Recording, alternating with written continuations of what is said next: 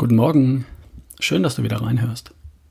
Wir haben in der letzten Woche über den Energiestoffwechsel gesprochen, über den Treibstoff, der deinen Motor am Laufen hält.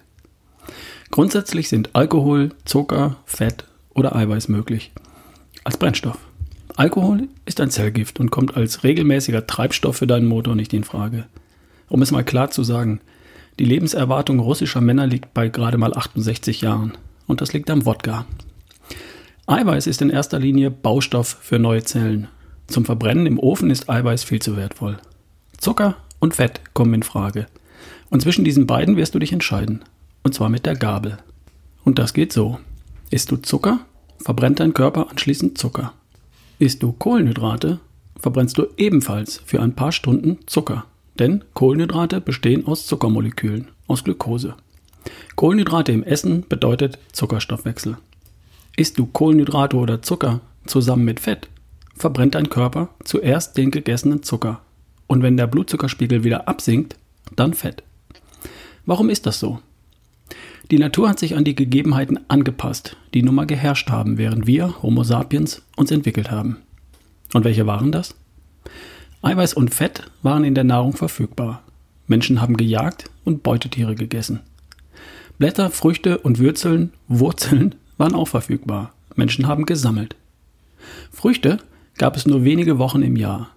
Gräser gab es nicht überall und wenn dann nur Wildgräser. Getreide gab es praktisch nicht. Wurzeln und Knollen gab es auch nicht überall und wenn, dann waren sie nicht Hauptbestandteil der Nahrung für unsere Vorfahren. Also, Kohlenhydrate und Zucker waren während der Entwicklung des Menschen sehr seltene Bestandteile der Nahrung. Der Mensch hat sich dem über Millionen Jahre angepasst und bis heute hat sich an der Konstruktion des Homo sapiens nicht viel verändert. Was hat die Natur sich gedacht? Fett ist der tägliche Brennstoff für alles Normale. Zucker ist der Brennstoff für Flucht oder Kampf. Eiweiß ist die letzte Reserve für Zeiten des Hungers. Und Alkohol ist mal lustig, aber schädlich. Also weg damit. Fett können wir in großen Mengen speichern. In der Haut, in den Muskeln, am mittleren Ring. Die Energie, die wir in Form von Fett speichern können, reicht für Wochen, auch beim schlanken Menschen. Also ist Fett der Treibstoff für alle Tage. Gut zu speichern, reicht für Wochen und wenn es mal nichts zu beißen gibt, dann werden halt die Fettreserven verbrannt. Kein Problem. Kohlenhydrate können wir nur in geringen Mengen speichern. Ein paar hundert Gramm in der Leber und in der Muskulatur. Und das reicht, wenn wir richtig Vollgas geben, vielleicht für zwei, drei Stunden. Und dann sind diese geringen Mengen Energie auch schon verbraucht und der Akku ist leer. Glaubst du nicht? Dann lauf mal einen Marathon und achte darauf, was nach zwei, drei Stunden passiert. Dann ist dein Kohlenhydrattank leer. Dann musst du umstellen auf Fettverbrennung. Und damit wirst du dann leider etwas langsamer.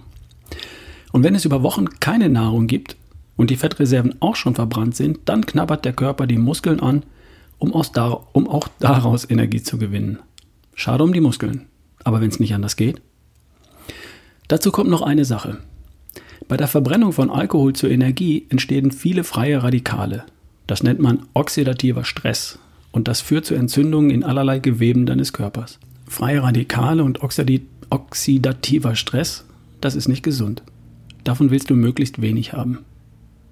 Bei der Verbrennung von Kohlenhydraten und damit Zucker entsteht erheblich weniger oxidativer Stress, weniger freie Radikale als beim Alkohol, aber immer noch wesentlich mehr als bei der Verbrennung von Fett.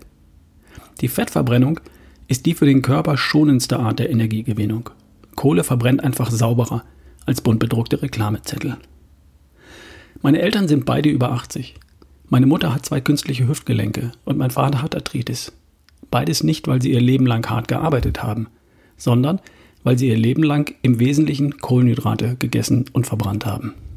Also, wenn ich mich entscheiden kann, ob ich die meiste Zeit des Tages im Zuckerstoffwechsel oder lieber im Fettstoffwechsel sein möchte, dann wähle ich Fett. Einfach deshalb, weil das die schonendste Art der Energiegewinnung ist. Ich will wenig oxidativen Stress im Körper haben. Und außerdem hat das den Vorteil, dass ich über den ganzen Tag ein gleichmäßiges Energieniveau habe, weil damit der Blutzuckerspiegel fast immer gleichmäßig bleibt. Das Auf und Ab nach den Mahlzeiten, das fällt weg. Und dann ist dann noch die eine Sache mit dem Insulin. Nach einer kohlenhydratreichen Mahlzeit steigt mein Blutzuckerspiegel an. Die Bauchspeicheldrüse produziert Insulin und das presst den Zucker aus dem Blut in die Zellen. Und was da nicht verbrannt wird, wandert in die Fettzellen. Erstens, ist das schon genug? Und zweitens muss die Bauchspeicheldrüse jedes Mal hart arbeiten. Die Zellen werden auch jedes Mal mit Insulin bombardiert, bis sie nicht mehr reagieren. Das nennt man dann Insulinresistenz. Und die Bauch Bauchspeicheldrüse produziert dann immer mehr Insulin, bis sie irgendwann erschöpft ist und nicht mehr kann. Das alles zusammen nennt man dann Diabetes Typ 2, früher Zuckerkrankheit genannt. Das kommt vielleicht vom Zucker, falls du den in großen Mengen konsumierst, im Wesentlichen aber kommt es von den Zuckermolekülen, aus denen Kohlenhydrate bestehen. Ich bin die meiste Zeit des Tages im Fettstoffwechsel. Damit bleibt mein Blutzuckerspiegel gesund niedrig, meine Bauchspeicheldrüse freut sich, hat nicht viel zu tun, meine Zellen freuen sich, meine Gelenke und Blutgefäße freuen sich und ich bin den ganzen Tag gleichmäßig fit und leistungsfähig. Cool. Und wie mache ich das konkret? Dazu mehr dann morgen. Hab heute erstmal einen schönen Tag. Dein Ralf Bohlmann.